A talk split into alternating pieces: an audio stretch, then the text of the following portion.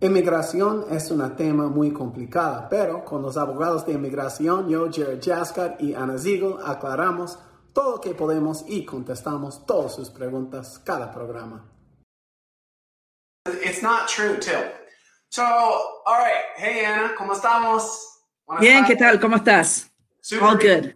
Bien, yeah. Okay, so, hoy es un... Normalmente hablamos de temas legales y eso es un tema legal. ¿Por qué? Porque yo no estoy aquí para hablar de la política. Ana y yo todos saben que ven este show, hablamos bastante de la política, no corremos de la política. Pero yo no quiero atacar este tema políticamente. Lo que quiero hablar de este tema es la siguiente.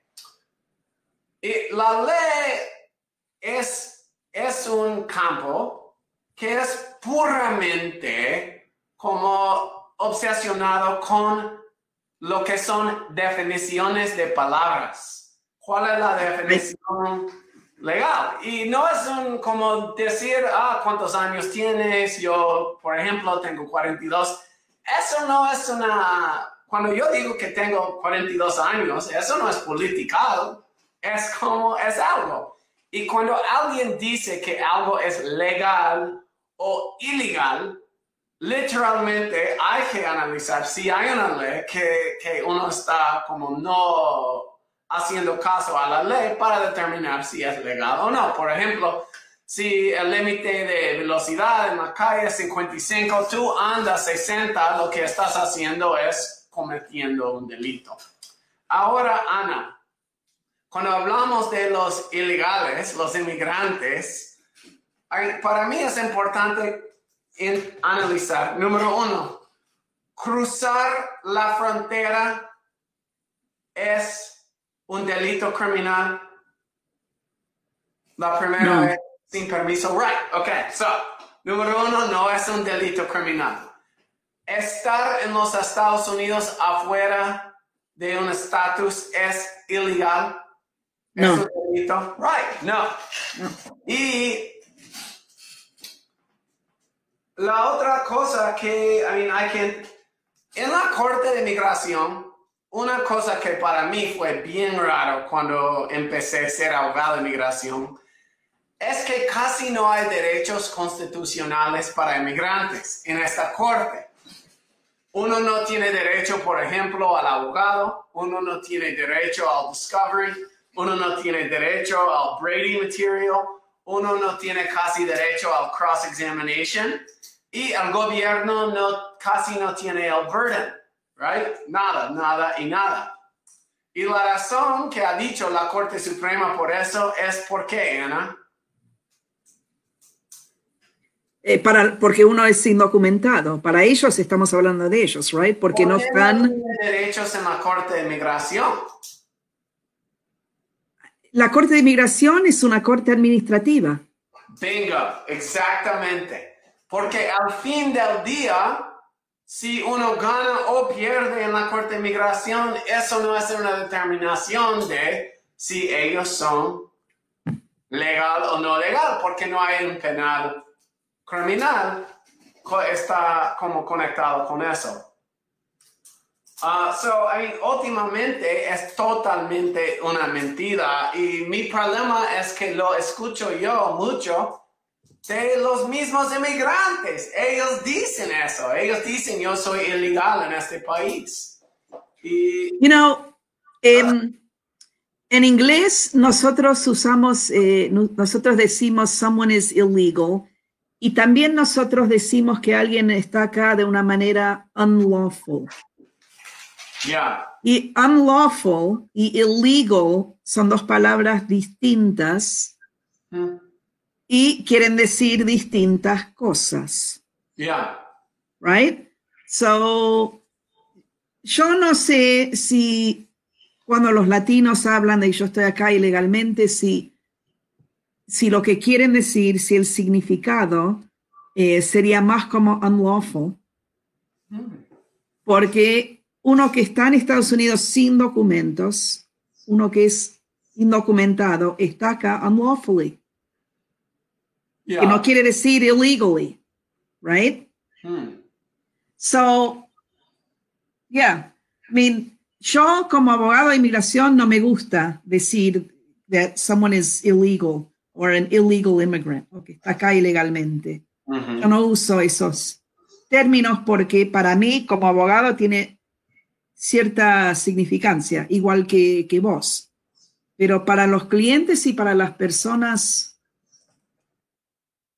you know, yo no tengo idea de qué es lo que quiere decir cuando ellos dicen que uno está acá ilegalmente.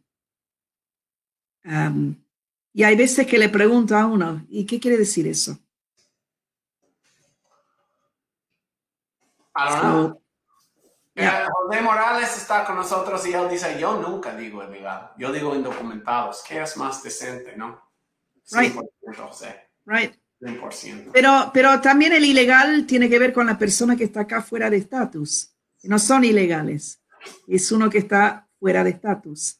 Y no es uno indocumentado, es uno que está fuera de estatus. So, yeah, I mean, los términos legales son términos que usan los abogados, I think. Y, y- y pensar que los que no son abogados saben eh, los términos que usamos nosotros, eh, no, no es así. Yeah. Good. Pero vos pensás que, eso- que es un término racista? Yeah, I do. Because, Why? um, well, número uno, no lo he visto aplicado a nadie blanco. Muchos inmigrantes que yo no, yo no he escuchado ellos refiriendo a los ah, refugios de Ucrania como ilegales. Nunca lo escucho a referencia a una persona que no es una persona de color. Y cuando escuchás a, a los latinos hablando de esa manera, ¿qué pensás?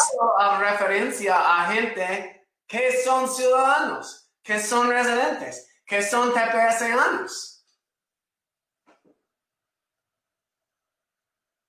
Solo lo usa el término para latinos y sin saber el estatus de ellos.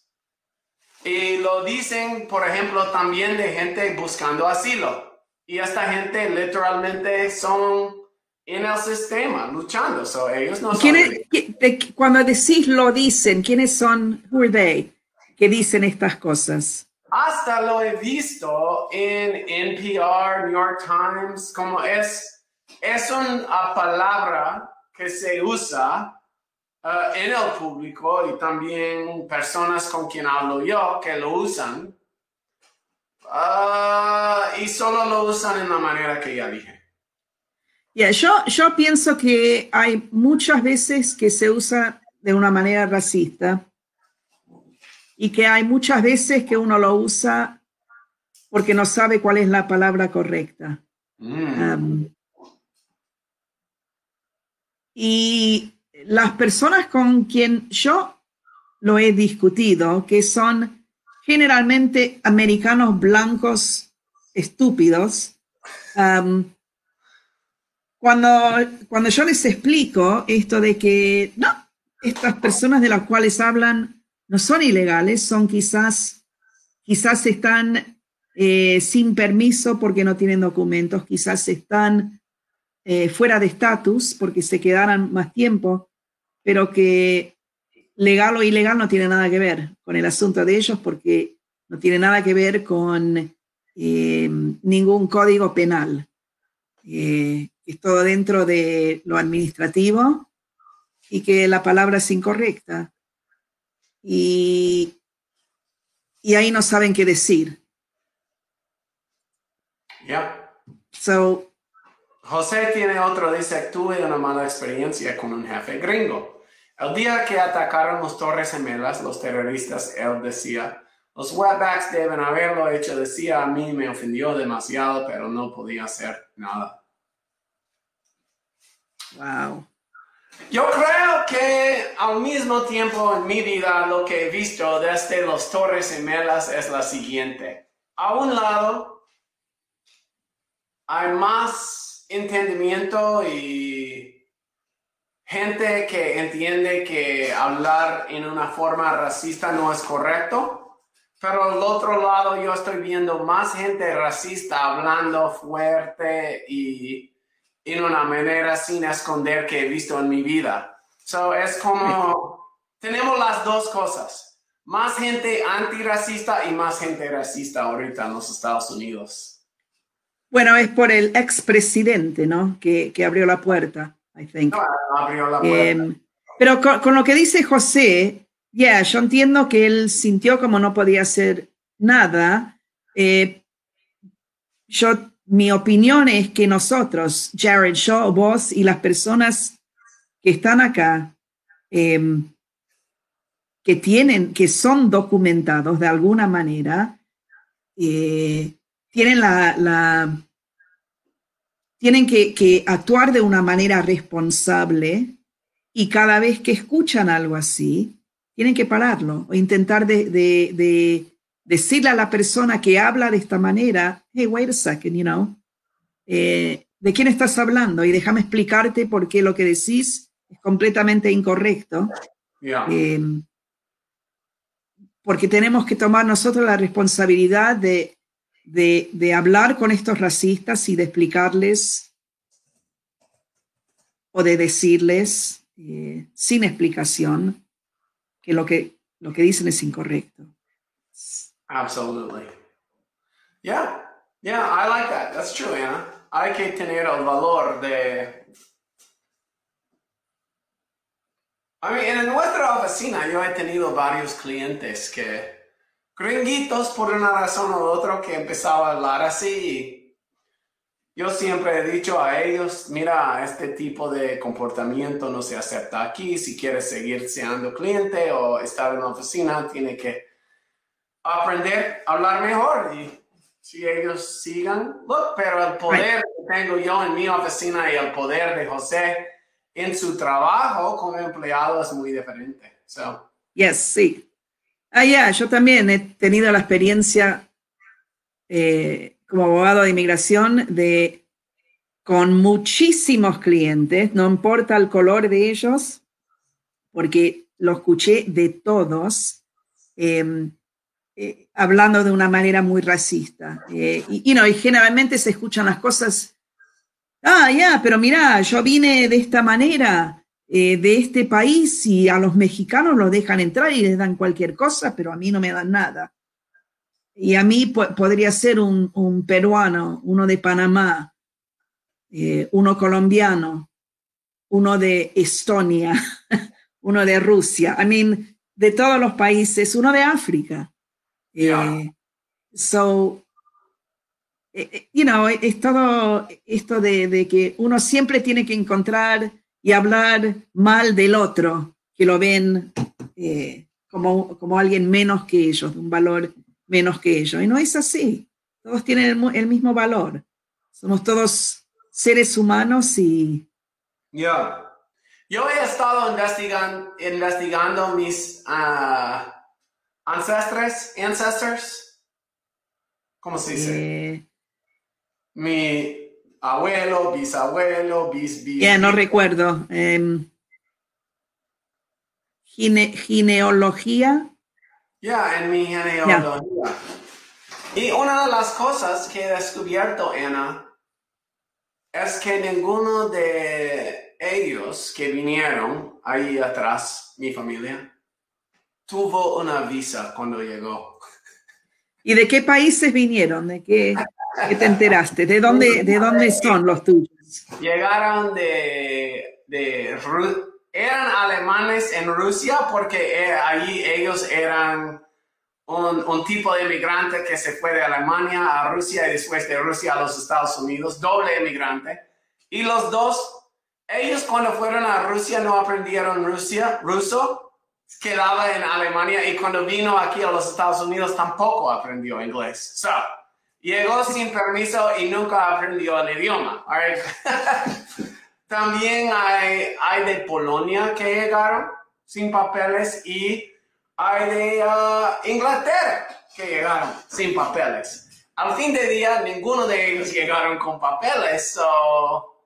es importante entender cuando la gente dice do it the right way, que mis ancestors no lo hicieron the right way.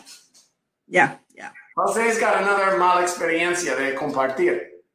No hace mucho tiempo había un hombre que se gracia que trabajaba conmigo y ponía mi música en español y él lo llegó un día me dijo, oye, tu música pesta, me dijo. Ahí se me defendí por sin agresión, solo le dije que lo que pensaba de él.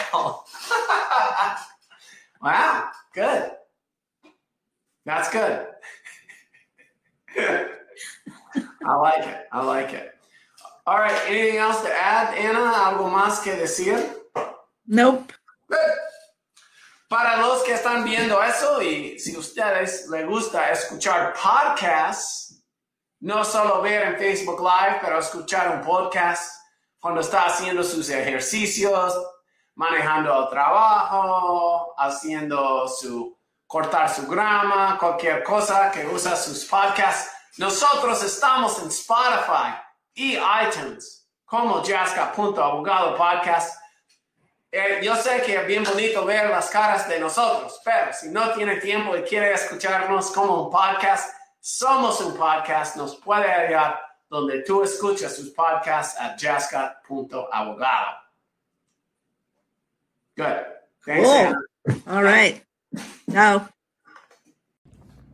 Gracias por escuchar nuestro programa. Recuerda que todo el consejo en el show es para información general y si quiere consejo personal hay que hacer una consulta con nosotros. Gracias.